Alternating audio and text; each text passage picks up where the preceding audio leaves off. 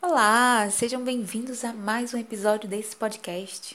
Eu sou a Thaís e esse é o Essência Poeta, um podcast onde eu compartilho as minhas experiências de leitura e trago alguns assuntos para a gente refletir e conversar a respeito. Hoje eu vim compartilhar com você um daqueles momentos maravilhosos em que Deus, que é Deus e não deve explicação para ninguém do que faz ou deixa de fazer, mas por ser um bom pai, por ser um guia muito excelente, por ser também um amigo que se importa em manter o nosso relacionamento próximo, com até mesmo segredos compartilhados de ambos os lados, esse Deus maravilhoso muitas vezes nos permite compreender os motivos de algumas decisões a respeito de nossos caminhos. Por meio da Epístola de Tito, capítulo 1, versículo 5, o Senhor falou muito ao meu coração. Diz assim a palavra do Senhor: Por esta causa te deixei em Creta, para que pusesses em boa ordem as coisas que ainda restam, e de cidade em cidade estabelecesse presbíteros, como já te mandei. O que me flechou mesmo nessa passagem foi a parte A que diz: Por esta causa te deixei em Creta, para que pusesses em boa ordem as coisas que ainda restam. Esse versículo veio ao meu coração como uma palavra de ordem do Senhor, que é Deus soberano sobre a minha vida e que não precisa dar explicações de nada a respeito de seus planos sobre mim, mas mesmo assim, por ser um Deus tão bom e tão amigo, ele me dá a direção e ainda me diz o porquê. Quando o versículo diz: Por essa causa te deixei em Creta, Nisso eu entendo que existe um propósito, existe uma causa específica quando Deus decide nos deixar em um determinado lugar.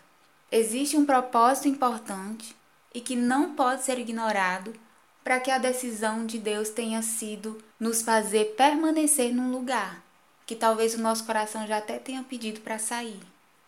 E que propósito é esse, Thaís? Ele mesmo diz: Te deixei em Creta para que pusesses em boa ordem as coisas que ainda restam. Ainda estamos nesse determinado lugar porque ainda faltam algumas coisas para pormos em ordem. Simplesmente a obra não está completa. E o Deus que sempre completa as suas obras, o Deus que é a nossa referência maior de comportamento e que tem prazer em abençoar a entrada e a saída dos seus fiéis, não quer que saiamos desse lugar deixando desordem. Não quer que saiamos em falta com o nosso compromisso ou em falta com os que ficarão. Daí ser necessário ficarmos por mais um tempo, para pormos em boa ordem o que estiver fora do lugar, para pormos em boa ordem o que ainda precisa se tornar agradável diante de Deus, e assim, finalmente, ele possa de vez encerrar esse ciclo e fechar nossa participação com chave de ouro, derramando a sua bênção e nos deixando agora não mais ficar, mas partir. Partir para um novo lugar, literalmente ou metaforicamente, porque pode acontecer do lugar onde atualmente estamos ser tão transformado que até parece outro. Permanecemos no mesmo lugar, mas a sensação é de mudança, porque esse mesmo lugar se transformou em outro completamente diferente, renovado em Deus. Eu só posso te dizer o seguinte: se Deus te mandou ficar, então fica, confia, faz o que precisa ser feito, coloca em boa ordem o que ainda resta. Muito você já realizou. O desgaste acontece mesmo, mas atenta para o que ainda resta. Faça como Ezequias, fortaleça-se na oração num dia de angústia para Ezequias, nas suas palavras em Isaías capítulo 37, versículo 3, ele diz: Porque chegados são os filhos ao parto, e força não há para os dar à luz. Diante dessa situação, Ezequias se dirige ao profeta Isaías e pede: Profeta, faze oração pelo resto que ficou. Está lá em Isaías capítulo 37, versículo 4, parte B. Aprendemos aqui que quando o processo de frutificar, que quando o processo de parir o resultado esperado da obra ainda está em andamento, Mas nesse momento, onde é necessário ter força, as forças se esvaíram, ou quando a força nesse momento é menor do que a missão requer, orar é o único caminho de escape.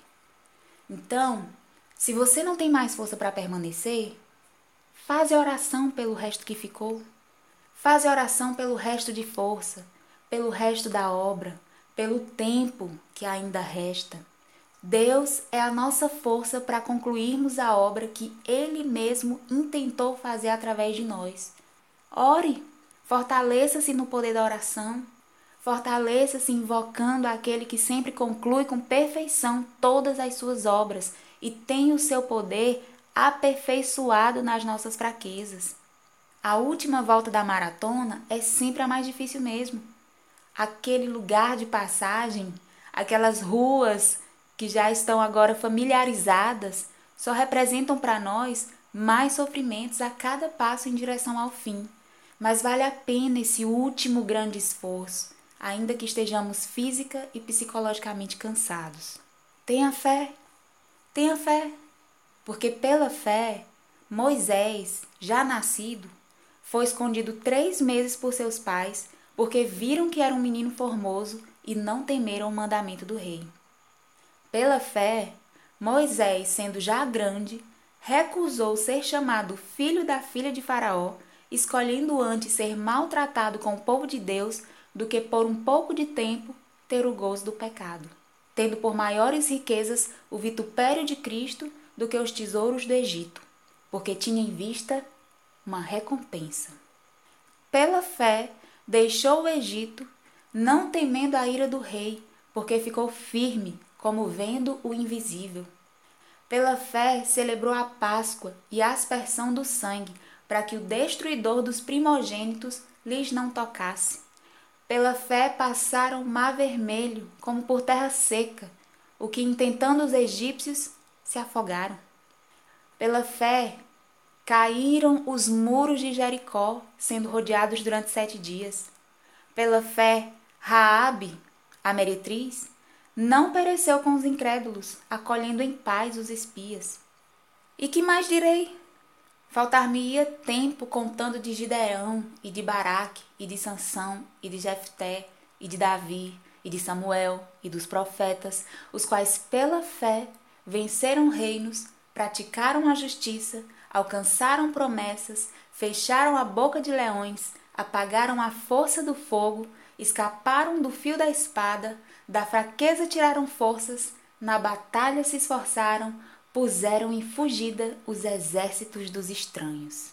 Enfim, pela fé concluíram, pela fé venceram, pela fé o nome do Senhor foi glorificado, e assim como diz em Atos 3, versículo 19, assim vieram os tempos do refrigério pela presença do Senhor. Que Deus te abençoe e te conceda força para permanecer e pôr em ordem o que ainda resta. Obrigada também por permanecer comigo até aqui. Te espero nos próximos episódios e também lá no canal do Telegram para a gente continuar essa conversa por lá. Fica com Deus, um beijo e tchau! Thank you.